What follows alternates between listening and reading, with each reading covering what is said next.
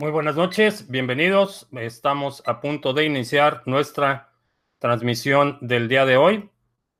Vamos a platicar de algunos temas interesantes. Eh, quiero primero que nada darte las gracias por tomarte este tiempo para eh, asistir a esta presentación. Si nos estás escuchando en la versión audio en el podcast, eh, te doy la bienvenida. Te recuerdo que estamos transmitiendo los lunes a las 7 de la noche, hora del centro de Estados Unidos, eh, a través de YouTube. Los miércoles a las 7 de la noche, hora del centro también, a través de YouNow. Y eh, los viernes estamos tratando de coordinar las transmisiones en Twitch, que hemos tenido algunos problemas eh, técnicos para la transmisión en Twitch, pero estamos trabajando para poder darte eh, información, noticias, comentario sobre lo que está sucediendo en el mundo de las criptomonedas. Es un nuestro objetivo es eh, más que simplemente leer noticias, eh, es evaluar el impacto de las noticias, enfocarnos en, lo que creemos que es más importante, que tiene mayor impacto y por qué importa. Esto es, este es un aspecto importante, más de análisis que la mera lectura de noticias. Eh, buenas noches, tenemos ya gente de Argentina, Veracruz, México, Perú, Colombia, España, Murcia, eh, Noruega. Eh, ¿Quién más tenemos? Perú, Venezuela, Barcelona, Ecatepec, México. Saludos desde algún lugar de México. bien, como comentaba, eh, vamos a hablar un poco del impacto que tienen las noticias y quiero retomar un poco el tema eh, que hemos venido discutiendo en las últimas semanas sobre la participación de los bancos en el sector de las criptomonedas, su relación con los exchanges y eh, por qué he tomado esta postura crítica, si quieres verlo así, del mensaje que están dando los exchanges, particularmente en Chile, en torno a la situación de los bancos. Para, eh, si no estás familiarizado con la situación, lo que sucedió es que los bancos notificaron a los principales exchanges en Chile que iban a cancelar sus cuentas bancarias, argumentando que no había claridad en el origen de los fondos y que se prestaba actividades ilícitas. Eh, hasta ahí todo va bien, no es la primera vez que vemos una situación así. Eh, hemos visto en muchos otros países, en Brasil pasó lo mismo donde los bancos tienen una eh, postura adversa o eh, contraria a los intereses de los exchanges. Esto no es de sorprender a nadie. Eh, los bancos entienden el potencial de desintermediación de las criptomonedas y son hostiles de la misma forma que las uniones de taxistas son hostiles a, a Uber o a Lyft y los hoteles son hostiles a Airbnb es eh, un competidor que pone en riesgo su modelo de negocio y obviamente van a tomar esta postura hostil. Eh, ahora, ¿cuál es la diferencia? Y, por qué eh, tengo cierto grado de preocupación sobre el discurso que se está manejando. se está manejando el discurso de que el espacio no puede progresar sin la participación de los bancos, cosa que es parcialmente cierta. Quienes no pueden progresar son los exchanges, no el sector en general. Y esto se presta mucha confusión. Ahora, eh, ¿por qué la preocupación de esta eh, íntima dependencia de los exchanges con los bancos? Eh, lo hemos visto en otras ocasiones, lo acabamos de ver el fin de semana, Coinbase, que está íntimamente ligado al sector financiero tradicional, canceló la cuenta para procesar pagos de la tienda de artículos promocionales de Wikileaks. Eh, esto me lleva a dos, reflexiones. La primera, no entiendo por qué Wikileaks estaba dependiendo de un tercero para procesar sus pagos cuando tienen la capacidad técnica y, está la tecnología a su disposición para ser totalmente autónomos en la cuestión de la recepción de pagos. Eh, me da la impresión de que no, no, no, eh, aprendieron su lección cuando eh, hace un par de años PayPal y, las, eh, los eh, emisores de tarjetas de crédito, Visa, Mastercard, Card, cancelaron las cuentas de Wikileaks. No aprendieron la lección. Ahora en, la parte de, artículos promocionales y, su tienda están cayendo en el mismo error de depender un tercero que puede, como ya lo hizo Coinbase durante el fin de semana, cancelar pagos o congelar cuentas. Entonces, eh, tenemos estos dos aspectos. El primero, que eh, los exchanges, Coinbase es un exchange, está basado aquí en Estados Unidos, tiene que cumplir con la regulación en Estados Unidos, depende 100% su operación de la relación que tiene con los bancos y puede tomar estas decisiones para proteger esa relación con los bancos.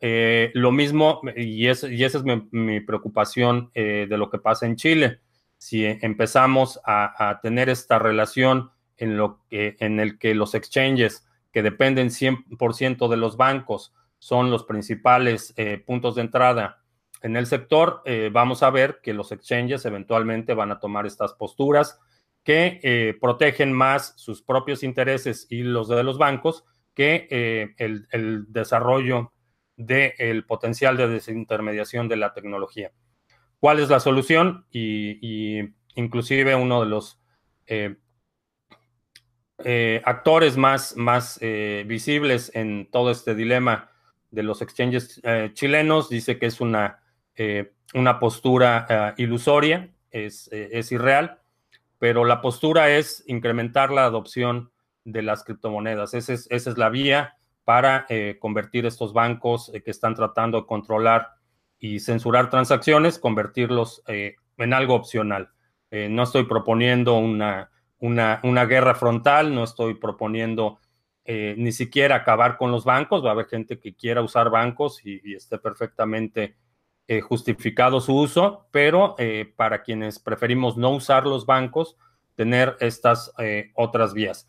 Ahora, ¿cómo privilegiar la adopción? Hay varias formas de hacerlo. La, la primera y quizá la más y la que tiene el mayor impacto a largo plazo es eh, simplemente utilizar las criptomonedas para realizar tus pagos, para recibir pagos.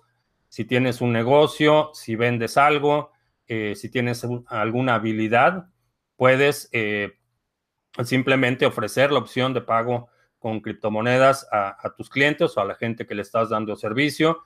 si eres primordialmente eh, usuario de, servicios eh, de tecnología o de algún otro servicio, puedes preguntar a estos proveedores de servicios si están dispuestos a aceptar criptomonedas, si lo hacen, eh, en, plan de, tener esa conversación y empezar a hacer un ecosistema a nivel local que no dependa de la intermediación de los bancos. Y esta es una acción que eminentemente se toma de forma local.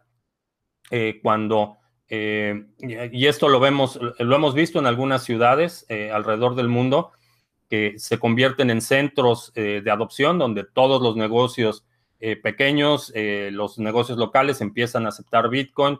esto se empieza a extender y de la misma forma que a nivel cotidiano las economías dependen principalmente de sus mercados locales, lo mismo sucede con la adopción creo que eh, es, es, la vía para que en el largo plazo tengamos un ecosistema eh, sostenible. No niego la necesidad de estas rampas de entrada de dinero fiat a criptomonedas, van a ser necesarias.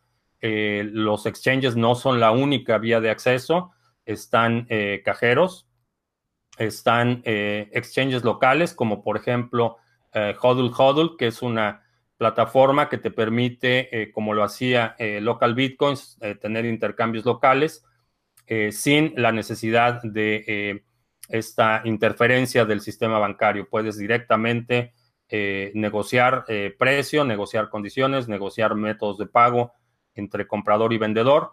Hodl Hodl es una plataforma que me pareció el modelo muy interesante porque no depositas tus criptomonedas como lo harías, por ejemplo, en local bitcoins o en alguna otra plataforma, sino es un esquema en el que se establecen carteras multifirmas y HODL HODL no tiene la custodia completa de las criptomonedas. Esta es una diferenciación importante porque al no tener la custodia, no, estar, eh, no requiere eh, todo este cumplimiento en, la parte de, eh, los esquemas de control bancario entonces, y tampoco desde el punto de vista de seguridad tienen el riesgo de tener las criptomonedas de todos sus usuarios bajo su custodia y la posibilidad de un hackeo. Entonces, este modelo, y de hecho, si eres desarrollador, si estás en Latinoamérica, Este es un modelo que creo que se puede adaptar, que se puede implementar eh, en, tu país o en tu, o en ciudad. Y es eh, la, la, arquitectura de la aplicación, es básicamente un mercado de compra-venta de criptomonedas y la transferencia de las criptomonedas una vez que se verifica el pago se hace en el esquema de una cartera multifirmas. Entonces, el operador del sitio tiene una firma, eh, el, comprador eh, tiene, el vendedor de Bitcoin tiene otra firma y eh, con las dos firmas es que se puede originar la transacción. Ningún movimiento se puede hacer sin las dos firmas, esto previene un hackeo masivo y tampoco convierte o, o, forza al operador del sitio tener eh, responsabilidad eh, eh, fiduciaria con los fondos que se están manejando. Únicamente funciona, si quieres verlo, como un testigo de la transacción. es un modelo interesante, creo que se puede adaptar y si tienes la iniciativa, si, si quieres lanzar un proyecto de este tipo, creo que es un proyecto que tiene mucho futuro porque es totalmente descentralizado, no dependes de, del sistema bancario puedes ofrecer a, los usuarios eh, múltiples formas de pago y cuando esto se hace de forma localizada, cuando se hace a nivel regional, eh, puedes eh, ofrecer sistemas de pago locales, puedes poner, proponer centros de intercambio donde la gente se reúna, no sé, una vez por semana a intercambiar criptomonedas por dinero, etcétera. Hay muchas opciones que se pueden hacer de forma local. Y es una idea de miles de millones, eh, es una idea millonaria que si quieres eh, eh, entrar a, participar en el sector de forma activa, lo, lo puedes hacer. me estoy cuidando del Big Brother. sí y no. sí me cuido del Big Brother, pero más que nada lo que me interesa es tener la opción, tener la opción de eh, entrar en, intercambios comerciales con cualquier persona en cualquier parte sin tener que pedir permiso. Eh, la preocupación no es tanto en el sentido de la vigilancia, sino de la, de la restricción que puede haber y, de, tener que delegar la autoridad de qué constituye una transacción legítima o no. Creo que los eh, gobiernos y bancos han demostrado su incapacidad para tener una consistencia eh, o, una, eh, eh, un parámetro justo de qué es correcto y qué no es correcto. Sabemos que eminentemente defienden sus intereses, privilegian sus intereses, y en ese sentido es un, sistema en el que en lo personal prefiero no participar. básicamente ese es el límite. Eh, ¿Qué opinión tengo de Dash? Andrés pregunta. Eh, Dash creo que es un proyecto bueno en términos de adopción. Han, tenido la visión correcta.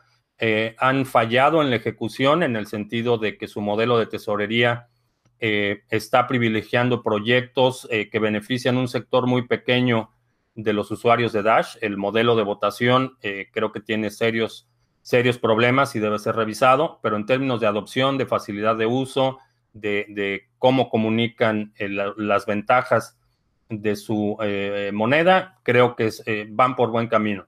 creo que en, en, el sentido de la privacidad no han hecho suficiente énfasis en educar a la gente en la importancia del uso de la opción de privacidad, pero en general creo que es un buen proyecto.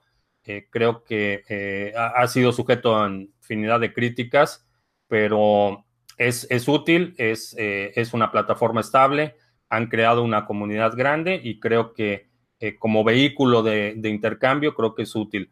En términos de apreciación a largo plazo, no lo veo como una reserva de valor porque su énfasis está en el uso de la moneda y creo que hay, hay una necesidad para este aspecto, particularmente en Venezuela, han hecho un esfuerzo enorme por eh, difundir, por educar a la gente, tienen grupos muy activos en Venezuela y todo lo que sea progreso y oportunidad para los eh, países en Latinoamérica es bienvenido.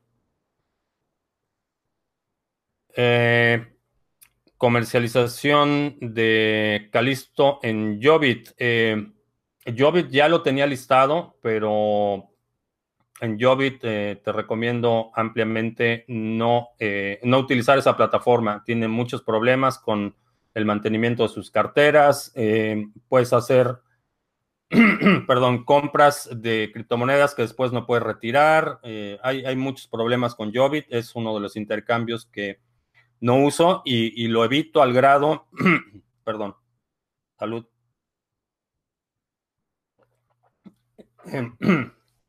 Jobit eh, lo evito al grado de que hay una moneda en particular que me interesaría agregar a mi portafolio y no lo he hecho porque la única casa de cambio que lo tiene es Jobit. Eh, estoy esperando a que lo liste otra casa de cambio para poder eh, tomar una posición en esta moneda.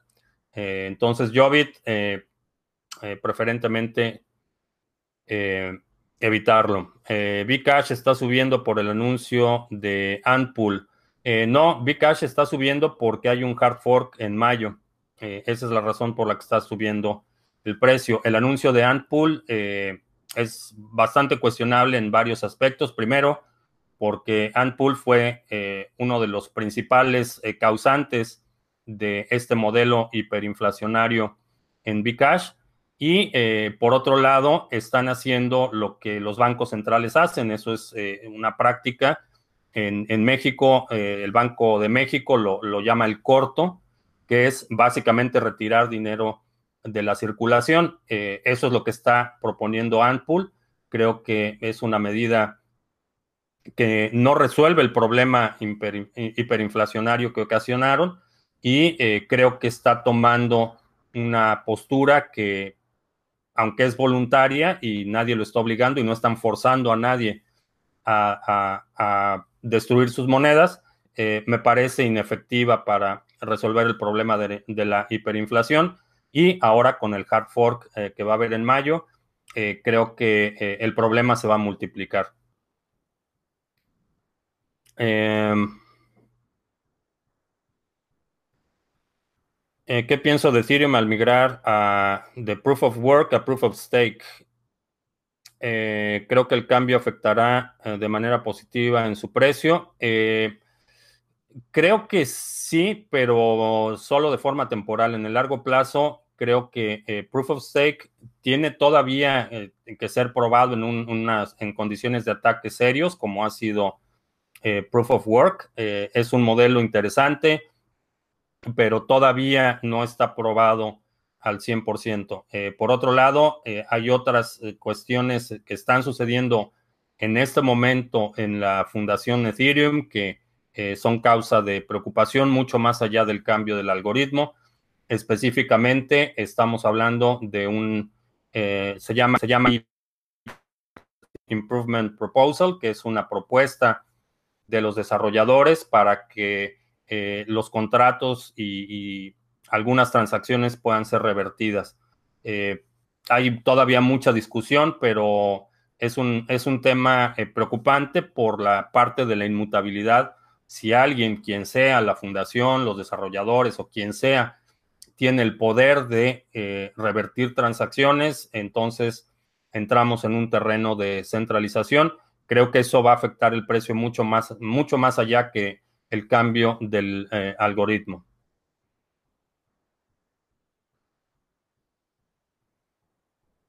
Saludos a California.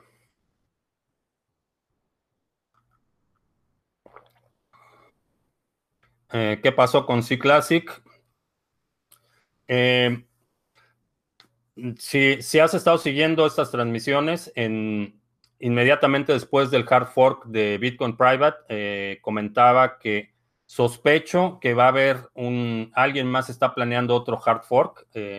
es por eso que estamos viendo, ahora que el mercado se empieza a recuperar, estamos viendo que C Classic está básicamente ha duplicado eh, su valor en los últimos seis o siete días. Entonces, mi sospecha es que alguien está planeando hacer un hard fork, pero, pero es únicamente intuición, no tengo datos precisos de quién o cuándo sería.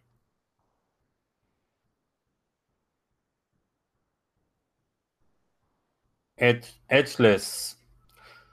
Edless es una es, una plataforma de juegos que no tiene la, el, edge, que es la ganancia que tiene la casa en, en juegos de azar el modelo en sí no, no, me convence mucho porque justamente en un, casino ese edge es lo que hace que el casino sea rentable. Entonces tienen un esquema de monetización que, no hay edge para el casino, pero entonces la apreciación viene de otro modelo secundario, de otros juegos. Entonces, eh, en general, eh, mi, participación en, juegos de azar, en plataformas, tokens de juegos de azar está está limitada y, es un sector que eh, tiene potencial, pero con este modelo en particular de no tener ese edge eh, por parte de la casa, eh, me causa más, más dudas que tranquilidad saber cómo es que se va a apreciar la moneda más allá de la mera especulación.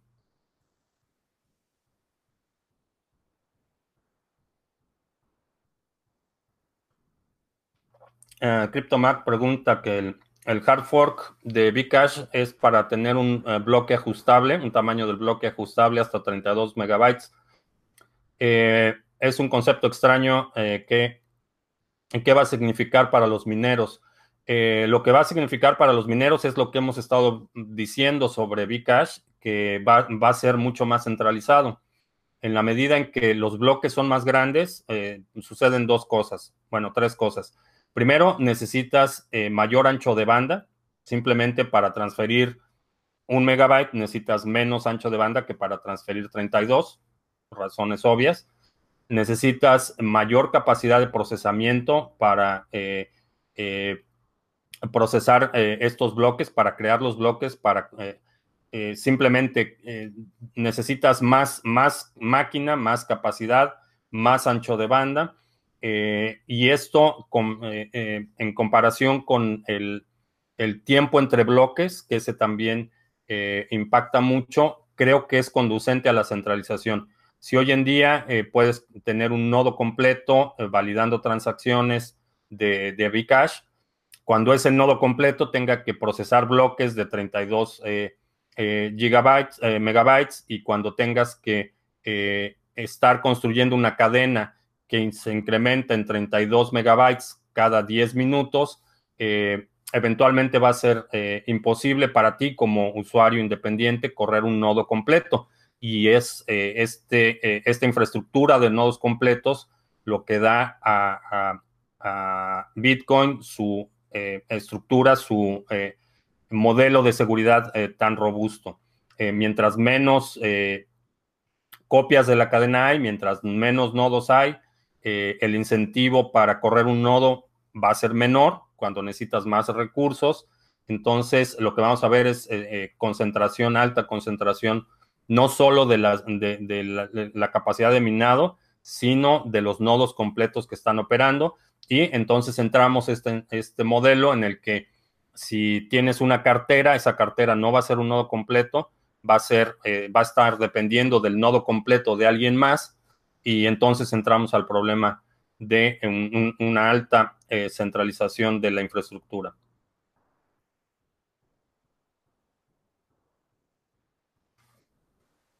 Mm, al formatear mi computadora con monedas dentro, eh, si no hiciste un respaldo antes de formatear tu computadora, eh, posiblemente haya ha sido una pérdida total. Eh, ¿Cómo me puedes donar 100 dólares? Eh, dáselos a la Cruz Roja local o alguna organización así. Eh, ¿Dónde puedes vender Calisto? creo que ya hay varios exchanges que lo están listando. alguien me comentó el otro día que Ahorita vamos a checar.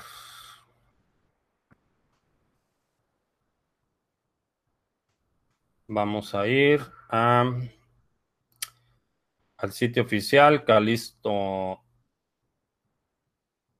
Network. Según el sitio oficial, está disponible en Jobit, que no recomiendo, eh, Change Now, uh, HitBTC, que esa es una buena alternativa, o eh, KuCoin.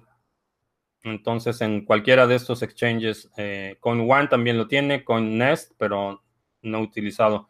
Los únicos dos que recomendaría de esta lista serían eh, HitBTC y uh, KuCoin.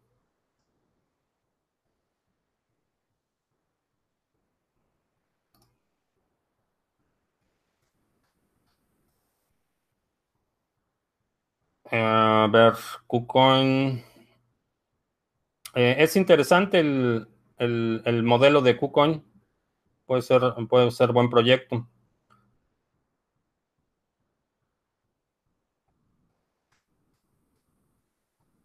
Inversión a largo plazo. Si invierte 150 dólares por los próximos dos años. Eh, esta es una pregunta interesante. En cuanto a inversión a largo plazo, se invierte 150 dólares por semana por los próximos dos años. ¿Realmente importa la tendencia del mercado si no piensas tomar ganancias en los próximos dos años? Eh, no, la realidad es que no importa. Eh, mientras vayas acumulando y mientras tengas esta óptica de que es una inversión a largo plazo, eh, que vas a estar acumulando, eh, creo que realmente no importa mucho. Eh, lo único que habría que hacer es aprovechar eh, las bajadas de precios, ser un poco estratégico en cómo vas haciendo estas compras, pero en realidad no importa mucho y sobre todo si tienes una visión a más largo plazo, eh, vamos a suponer a, a 10 años, con la apreciación que se puede pre prever en, en los próximos 10 años, la realidad es que no va a importar mucho si entraste a vamos a suponer Bitcoin a, a 9 mil dólares o a 9 mil 200 o a 9 mil 500 en, la perspectiva a largo plazo, cuando estás hablando eh, valuaciones que esperamos eh, o, que algunas personas predicen eh, arriba de eh, medio millón de dólares, por ejemplo, si entraste a, a 9.200 o a 9.500, en realidad no va a haber mucha diferencia, siempre y cuando tengas esa perspectiva a largo plazo.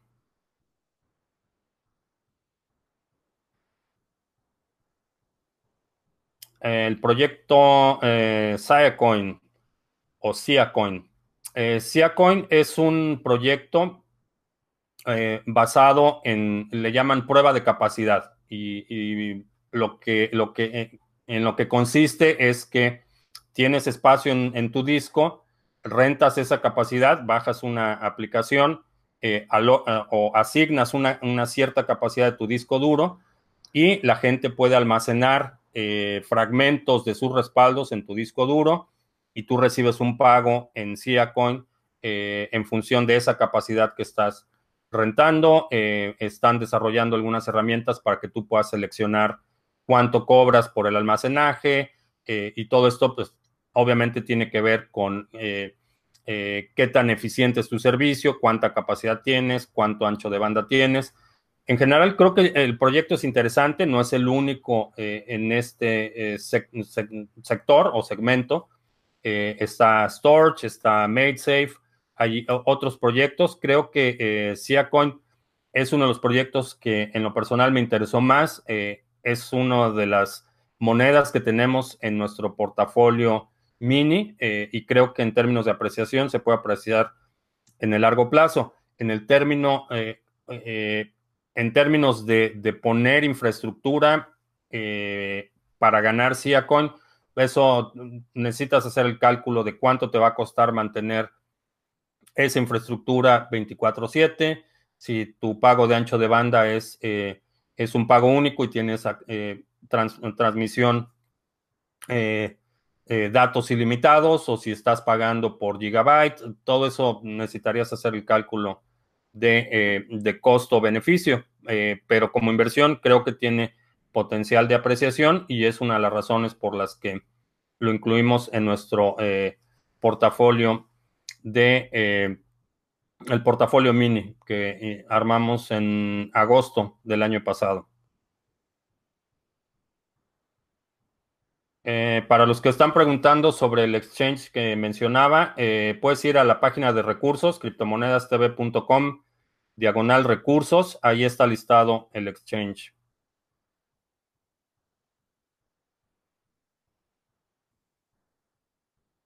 Eh, ¿Qué opino de C Classic? Ya, ya mencioné eh, C Classic. Mi sospecha es que va a haber una, eh, un hard fork. Eh, si va a recuperar valores históricos, eso no, no creo.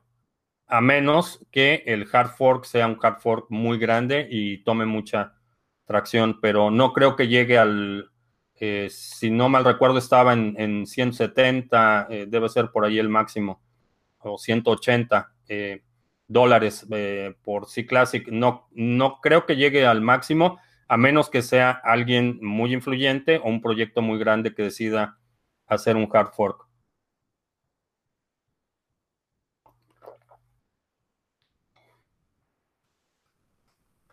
Eh, no le temo a los bitcoins en poder de Satoshi Nakamoto. Mm, no. Eh, no, lo que lo que pudiera ser, dice que la Cruz Roja no acepta Bitcoin. Eh, puedes mandar tu donativo a, a, a dónde será? Alguien que le, que le pueda servir, que lo, utilice para bien. Eh, contratar servicio. Ah, estábamos hablando de las, los bitcoins de Satoshi Nakamoto. Eh, no me preocupan por la siguiente razón. Si decide venderlos, eh, es posible que el precio se desplome, sufra una caída considerable, pero esa caída va a ser temporal. Creo que lo que va a suceder es que quienes estamos acumulando a largo plazo, vamos a aprovechar la caída para comprar más y eventualmente el precio se recuperará porque la cantidad es limitada. Al día de hoy hay 17, se han emitido 17 millones eh, de bitcoins.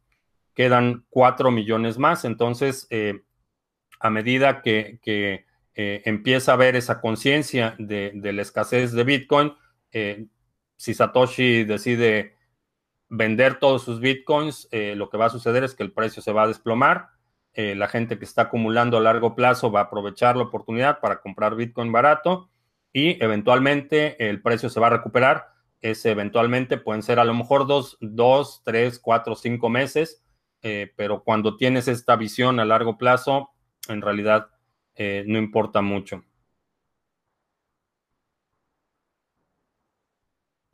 Ya hay muchos voluntarios para recibir el donativo de 100 dólares, pero no, prefiero que se vaya una causa eh, que pueda ayudar a alguien que lo necesita.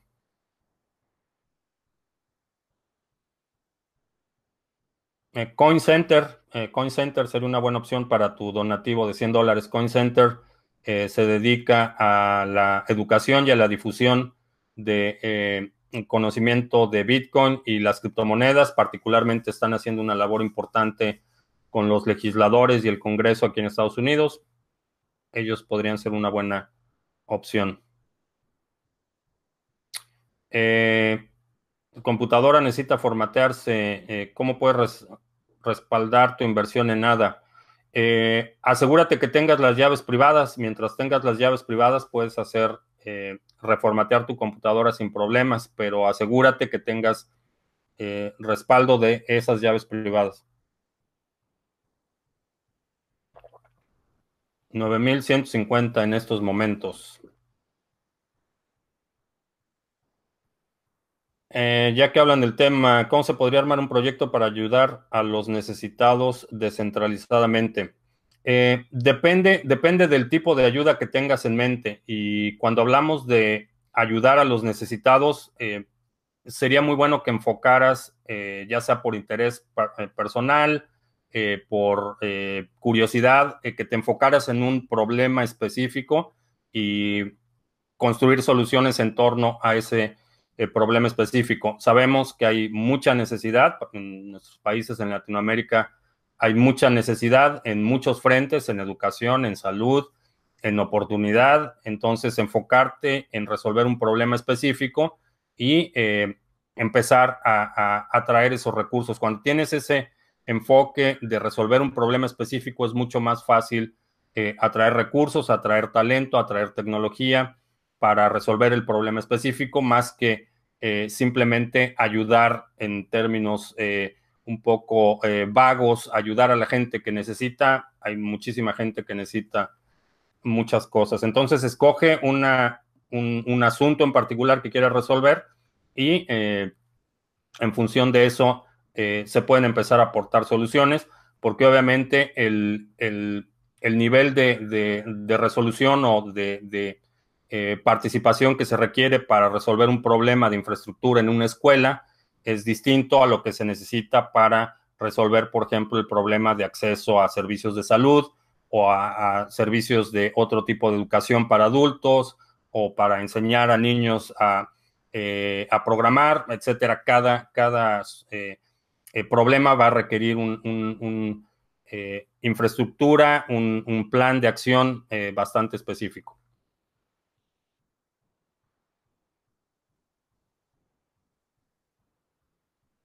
Estamos en presencia de un pump y de los buenos. Eh, si observan las, gráficas, eh, de hecho hablamos hace un par de semanas sobre este fenómeno.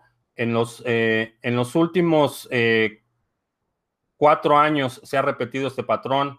Empezando mayo, empieza a despegarse el precio, mayo y junio vemos una subida, después entre julio y agosto hay una pequeña corrección y septiembre, octubre, noviembre los precios se disparan. Esto ha sido consistente en los últimos cuatro años y, en realidad no me sorprende que estamos viendo este despegue. Eh, esto es algo que ya habíamos observado eh, hace un par de semanas.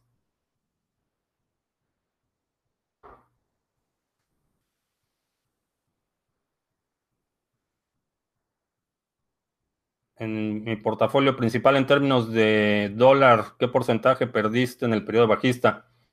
El mismo porcentaje que todo mundo perdió. La diferencia es que eh, mi estrategia es más a largo plazo y no estoy vendiendo nada.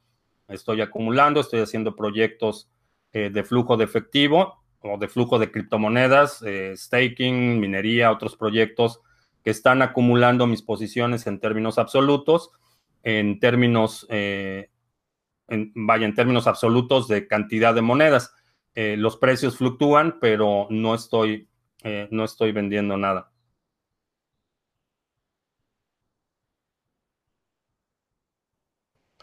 si no has vendido, no has perdido.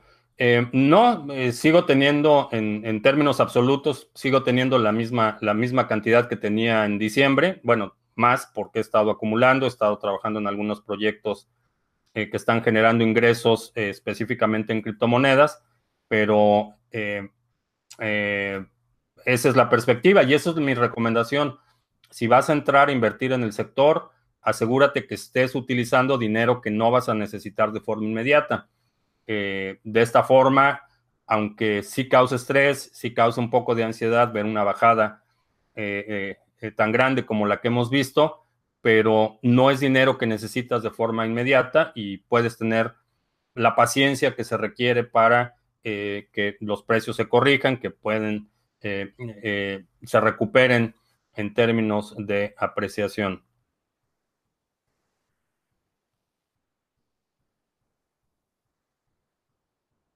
Ah,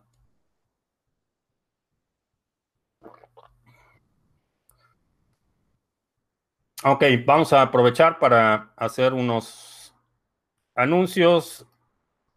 Eh,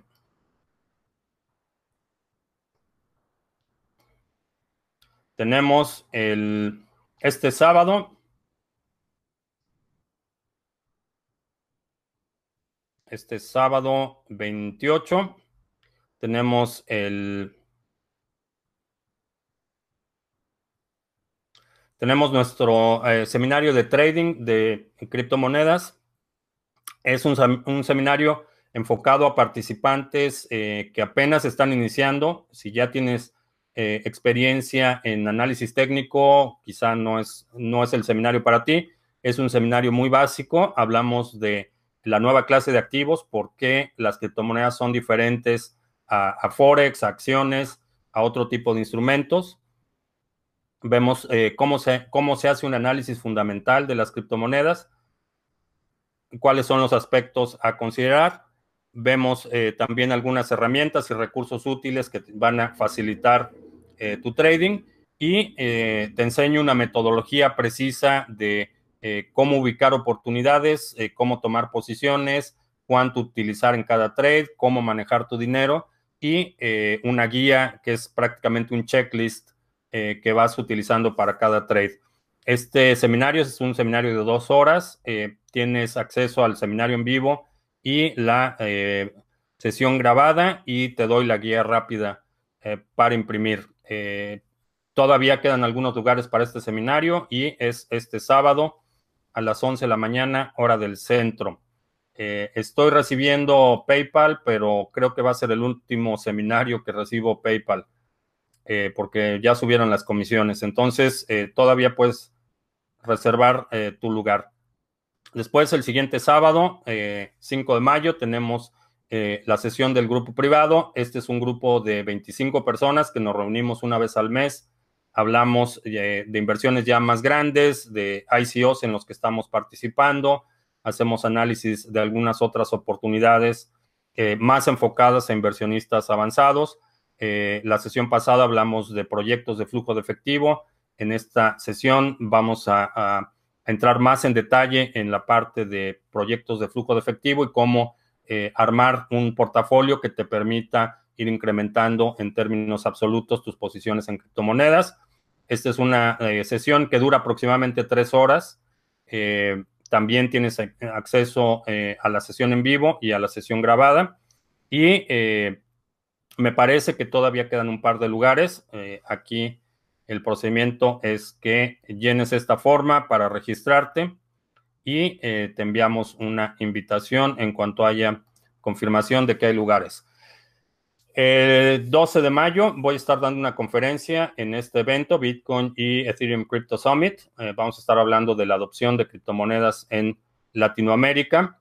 Es 12 eh, de mayo aquí en Richardson, que es un suburbio de la ciudad de Texas. es un evento de, todo el día, el sábado, y va a haber unos eh, eh, conferencias bastante, bastante interesantes. Eh, todavía hay lugares para este evento. las conferencias son en inglés. después, en septiembre, tenemos un evento muy grande en el Centro de Convenciones de Dallas. Vamos a tener un pabellón hispano, vamos a tener empresas del sector de el mundo de habla hispana, vamos a tener expositores, voy a estar hablando también en esta conferencia y va a haber eh, servicio de traducción simultánea en la sala principal y en el pabellón hispano para eh, quienes quieran participar. Todavía hay oportunidad de eh, ser sponsor del evento, de participar también en el evento como asistente y tengo en la descripción de este video, dejé el link con un cupón para que tengas descuento para participar. Van a estar conferencistas de primer nivel y es una excelente oportunidad eh, si tienes un proyecto, si tienes una idea, si estás buscando eh, capital, eh, apoyo técnico. Este es un buen evento para que participes, hables de tu idea, conozcas gente que puede apoyarte. Finalmente, del 30 de octubre al 2 de noviembre, también aquí en Dallas, voy a estar también hablando en este evento, es Blockchain y Decentralized Tech Summit. Este es un evento más técnico. Aquí vamos a hablar más de aspectos de ingeniería, de infraestructura, desarrollo de aplicaciones, eh, eh, programación, eh, seguridad en cadena de bloques. Y es también este, esta conferencia la voy a dar en inglés y es del 30 de noviembre, perdón, del 30 de octubre al 2 de noviembre en la ciudad de Dallas. También eh, te recuerdo que tenemos nuestro eh, token social, es nuestra eh, moneda que se llama Café Coin y si al final de esta transmisión me ayudas poniendo los timestamps, que es el, el, minuto y segundo en el que estamos respondiendo a las preguntas y hablando de los distintos temas, nos puedes ayudar dejando esos timestamps en un comentario y tu dirección de Waves, nada más que sea una dirección eh, que tengas tú la cartera, que no sea dirección de un exchange, para que te podamos mandar 100 eh, café coins, que aunque no tienen valor monetario, tenemos eh, muchos planes para ese parece esa plataforma de Café Coins, que es únicamente pues con el objetivo de incentivar la participación de la comunidad.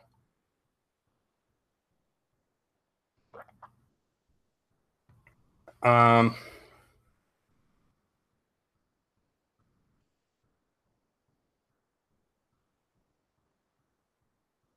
Bitcore. Eh, Bitcore es, eh, es, no estoy seguro que el próximo lunes sea el último airdrop. No he checado el cálculo de cuánto queda por eh, distribuir y cuántas direcciones hay registradas en este momento pudiera ser el último, pero eh, lo que estoy viendo, y lo he comentado en, algunas eh, ocasiones anteriores, es que estoy viendo que Bitcoin tiene eh, muchos proyectos que están trabajando, están lanzando ya una red de cajeros, están trabajando en la implementación de sistemas de pago. creo que el proyecto va a despegar.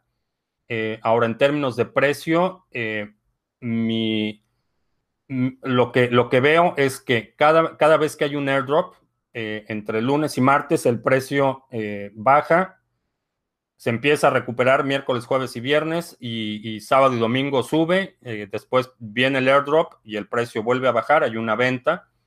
Pero ¿qué va a pasar?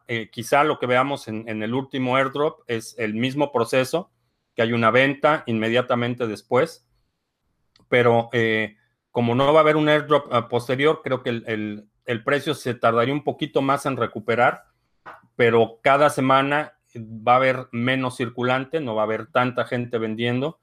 Mi, mi, expectativa es que el, precio se mantenga, eh, progresivamente vaya adquiriendo valor en la medida que los desarrolladores están entregando y e implementando más soluciones y en el largo plazo creo que tiene el potencial de estar al nivel de Litecoin eh, alrededor de los 200 o, 300 dólares. Eh, ¿Cuándo va a suceder esto? No lo sé, puede ser que sea este mismo año. Eh, creo que este año vamos a ver un, nuevos máximos históricos para la mayoría de, de, las monedas. El máximo histórico de Bitcoin, si no me recuerdo, está alrededor de los 55 dólares. Entonces, eh, ya está probado que puede llegar ese precio. Entonces, no me sorprendería si en el transcurso de este año lo viéramos al nivel de lo que está, eh, por ejemplo, Litecoin el día de hoy.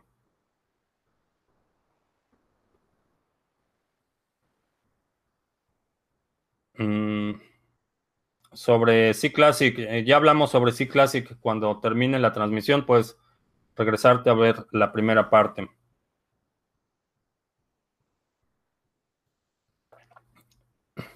el proyecto Latino Token. Eh, no, no, he revisado el proyecto. Eh, no estoy seguro que sea el mismo que leí, pero en general, todos las, los proyectos que involucran esta, este aspecto de identidad nacional o regional, tengo mis dudas porque no me parece suficiente justificación. me parece mucho más atractivo un proyecto que tenga un alcance y un, y un una perspectiva más global. Creo que eh, el potencial de desarrollo, de apreciación, de, utilización es mucho mayor cuando tienes esa, eh, esa parte que no es tan nacionalista o regionalista. Em, creo que en general los proyectos eh, van a tener mayor potencial cuando son más con una perspectiva universal. creo que en, en, lo personal yo preferiría que la gente enfocara su esfuerzo en apoyar e involucrarse en proyectos eh, que ya están establecidos, eh, incrementar el alcance, la difusión, la educación, la implementación, eh, más que lanzar su propia moneda con este tono regional o nacional. Pero todas las iniciativas son bienvenidas.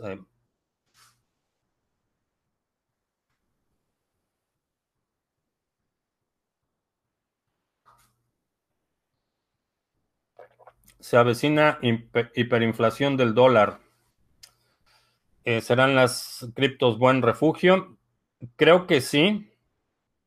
Eh, creo que los, los criptos son buen refugio en general para condiciones de incertidumbre económica y política, eh, en términos generales. Sobre la hiperinflación del dólar, todo depende de, cuál sea tu marco de tiempo en el análisis que estés haciendo. Si consideras un periodo de, por ejemplo, cinco años, no creo que vayamos a ver hiperinflación pero si consideramos un periodo de 100 años, eh, te puedo decir que ya hubo hiperinflación y que lo que estamos viendo en este momento como dólar es el resultado de esa hiperinflación. Eh, depende de la, de la, escala de tiempo que estés utilizando para tu cálculo, pero en general, eh, si entendemos qué es la hiperinflación, es la emisión excesiva de circulante, lo que hace que el valor por unidad se reduzca, básicamente gobiernos imprimiendo dinero. Eh, en, esas circunstancias, eh, criptomonedas son, son una buena, buena alternativa porque no están eh, sujetas a este manoseo político, no están sujetas a estas presiones de intereses particulares y pueden ser un buen, un buen refugio en, situaciones de hiperinflación, como lo estamos viendo en Venezuela, como lo estamos viendo en otros países en África, en Afganistán, eh, como lo espero, no lo tengamos que ver eh, lamentablemente con la situación eh, que está sucediendo en Nicaragua en este momento, pero en situaciones de incertidumbre, las criptomonedas son un buen, un buen refugio. ¿Es viable instalar un monedero Cardano en una computadora tipo RASP? Sí, la Raspberry Pi y las microcomputadoras eh, son perfectamente eh, compatibles. Omniatech, eh, como cada semana, Omniatech no tiene ninguna relación con Genesis Mining. Genesis Mining lo ha desmentido en múltiples ocasiones. IOTA superará su máximo? Creo que sí, creo que IOTA va a ser una de las monedas que veamos nuevos máximos históricos este año.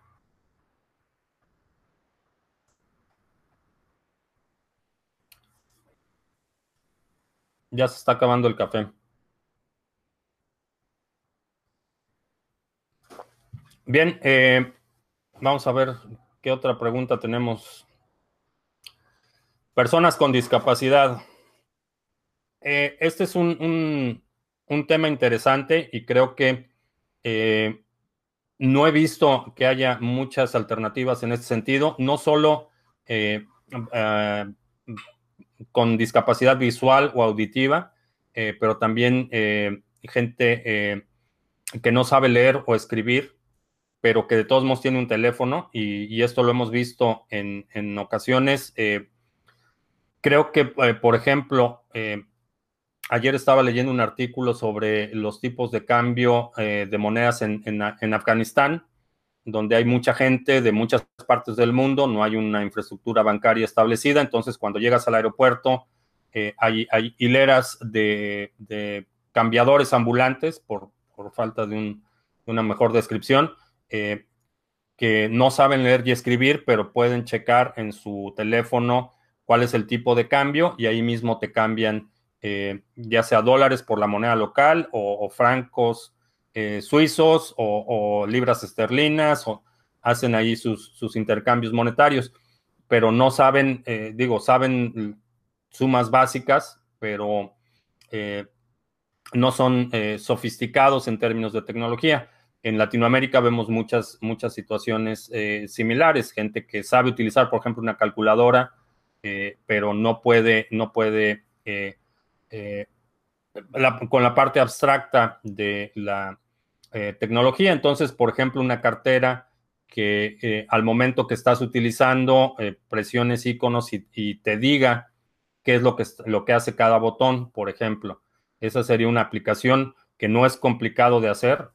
puedes hacer una interfase, una cartera, ya sea dedicada para una moneda o para múltiples monedas y que únicamente la interfase eh, te puede explicar qué es cada cosa en la interfase, una interfase simple.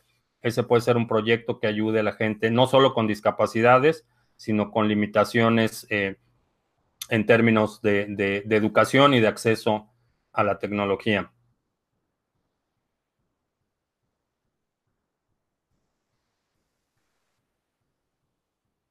Criptos u oro. Eh, el oro puede ser también una buena opción, pero el problema, eh, el problema con el oro es, la, custodia, el resguardo, eh, es más complicado, en mi opinión, eh, para, ah, sobre todo, condiciones de mucha incertidumbre. creo que es más delicada la cuestión de la custodia, transporte, si necesitas vender algo para cubrir alguna emergencia y lo tienes en oro, tiene mucho más complicaciones que ponerlo en criptomonedas, pero como, como siempre lo digo, no es necesariamente una u otra. Pueden ser las dos, puede ser un porcentaje aquí, un porcentaje acá. Eh, es perfectamente eh, válido.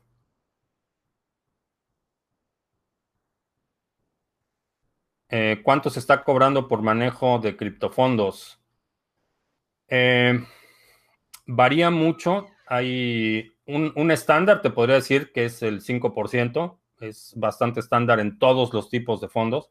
Hay gente salvaje que está cobrando el 15% por manejo de fondos, que me parece un robo en despoblado, pero un, estándar eh, sería el 5% y es, y es en, el rango alto.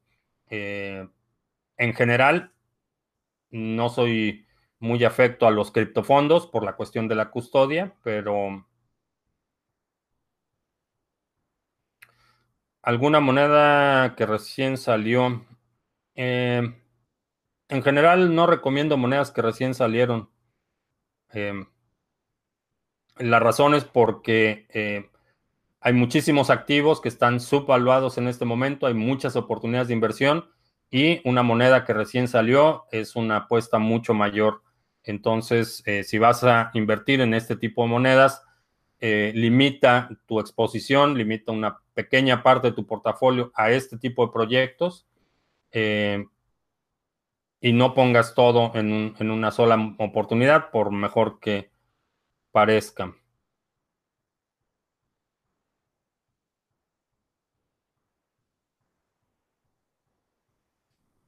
Eh, ¿Dónde donas para mi café? Eh, no recibo donativos, los donativos a la Cruz Roja, por favor. Especialmente, eh, ya hablando en serio, si pueden donar a la Cruz Roja en Nicaragua, en este momento creo que sería una buena alternativa.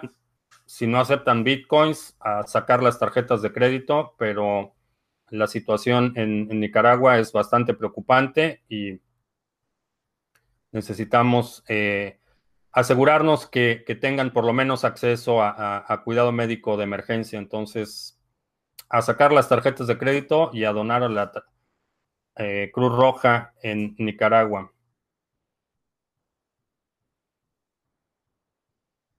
Bien, eh, pues ya se acabó el café. Te agradezco mucho que me hayas acompañado el día de hoy. Te recuerdo que estamos los lunes a las 7 de la noche hora del centro transmitiendo por YouTube. Los miércoles a las 7 de la noche hora del centro transmitiendo por YouNow. Y estamos también los viernes a las 12 del día, transmitiendo por Twitch generalmente. Por mi parte es todo. Gracias y hasta la próxima.